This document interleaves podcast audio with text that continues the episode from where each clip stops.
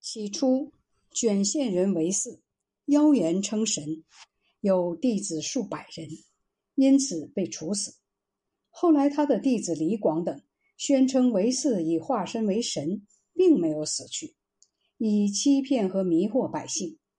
十七年，就一起聚集土党，攻陷宛城，杀死宛侯刘敏，自称南越大师，派遣业者张宗。率兵数千人讨伐他们，又被李广所打败。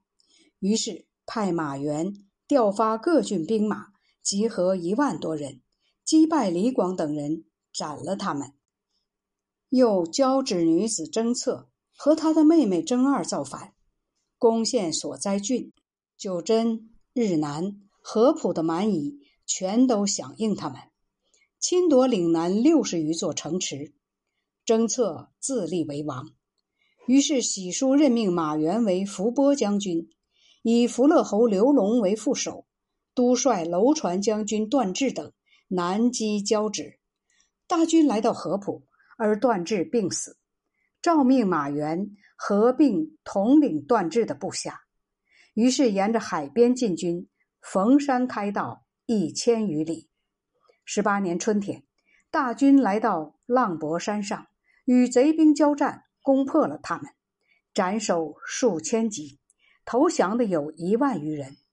马援追击征策等人到了晋西，多次击败他们，贼兵于是逃散。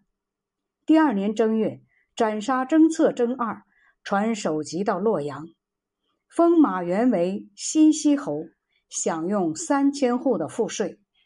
马援于是杀牛斟酒。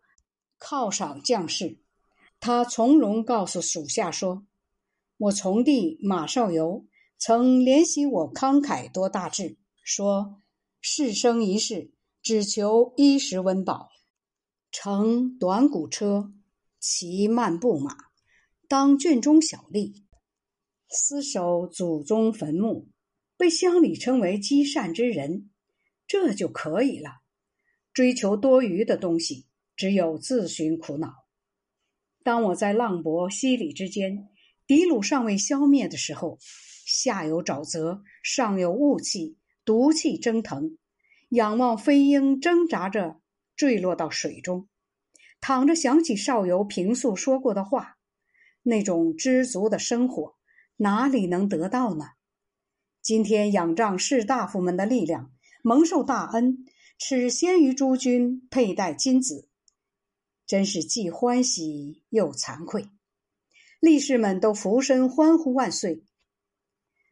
马援率大大小小楼船两千余艘，战士两万余人，进攻九真郡，贼人和征策的余党都阳等人，从吴宫追到了居峰，斩杀俘获五千余人，桥南一带全部平定。马援上奏说，西余县。有三万两千户，边远地区距离县城一千余里，请求分为丰西、望海二县。诏书批准了。马援所过之处，就为当地的郡县整修城郭、挖渠灌溉，以便利当地的百姓。他逐条上奏越地法律与汉朝法律相矛盾的情况十余件事，与越族人申明旧法制。以约束他们。从此以后，落月奉行马将军制度。二十年秋天，全军凯旋，军力因为仗义死去的有十分之四五。赐给马援兵车一辆，朝见时位居九卿之后。马援好骑马，善于鉴别名马，与交趾缴获落月铜鼓。于是铸成好马模型，回来时献给光武帝。因此上表说：“行天莫如龙，行地莫过马。马是军队之本，国家最有用的东西。安宁的时候可以用来区别尊卑的次第，动乱的时候可以救援远近发生的危难。过去有匹马叫奇迹，一日可行千里。”伯乐发现了他，指明他是良马，而不受他落魄形象的迷惑。近代有西河的子羽，也精通相马方法。子羽传相马法给西河的宜长如，宜长如又传给茂陵的丁军都，丁军都又传给成纪的杨子阿。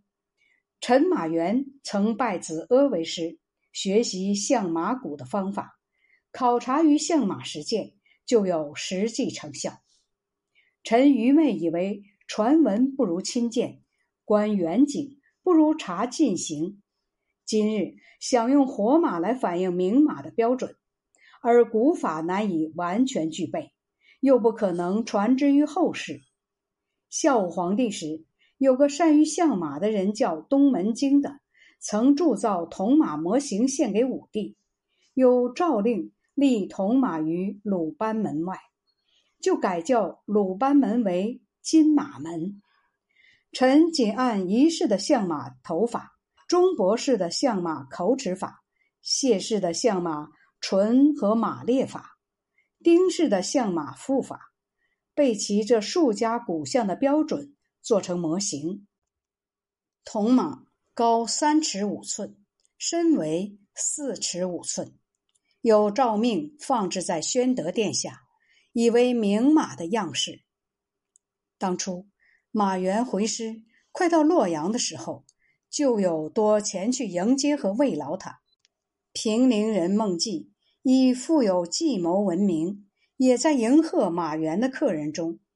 马援对他说：“我希望你能有良言相告，怎么反而同众人一样呢？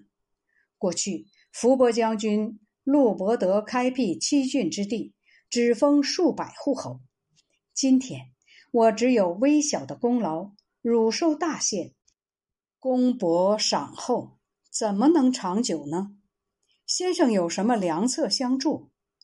孟季说：“余下想不出什么办法。”马援说：“当今匈奴乌桓尚在骚扰北方边疆，我想自己请求率军攻打他们。男儿若死，应当死在边野。”用麻革裹尸归葬，怎么能躺在床上死在儿女手中呢？孟季说：“如做烈士，应当如此。”回京一月有余，逢匈奴乌桓入侵扶风，马援以三府受到侵扰，汉家园陵遭到危险，因此请求出征。光武帝同意了他的请求。从九月到京师，十二月又离京去屯守相国，诏命百官相送。马援告诉黄门侍郎梁松、窦固说：“凡人富贵的时候，应当让自己可以卑下；如果卿等不想使自己卑下，居高位顽固自守，就要好好想想我的鄙薄之言。”梁松以后。果然以富贵盛满而招致灾祸，窦固也几乎难以幸免。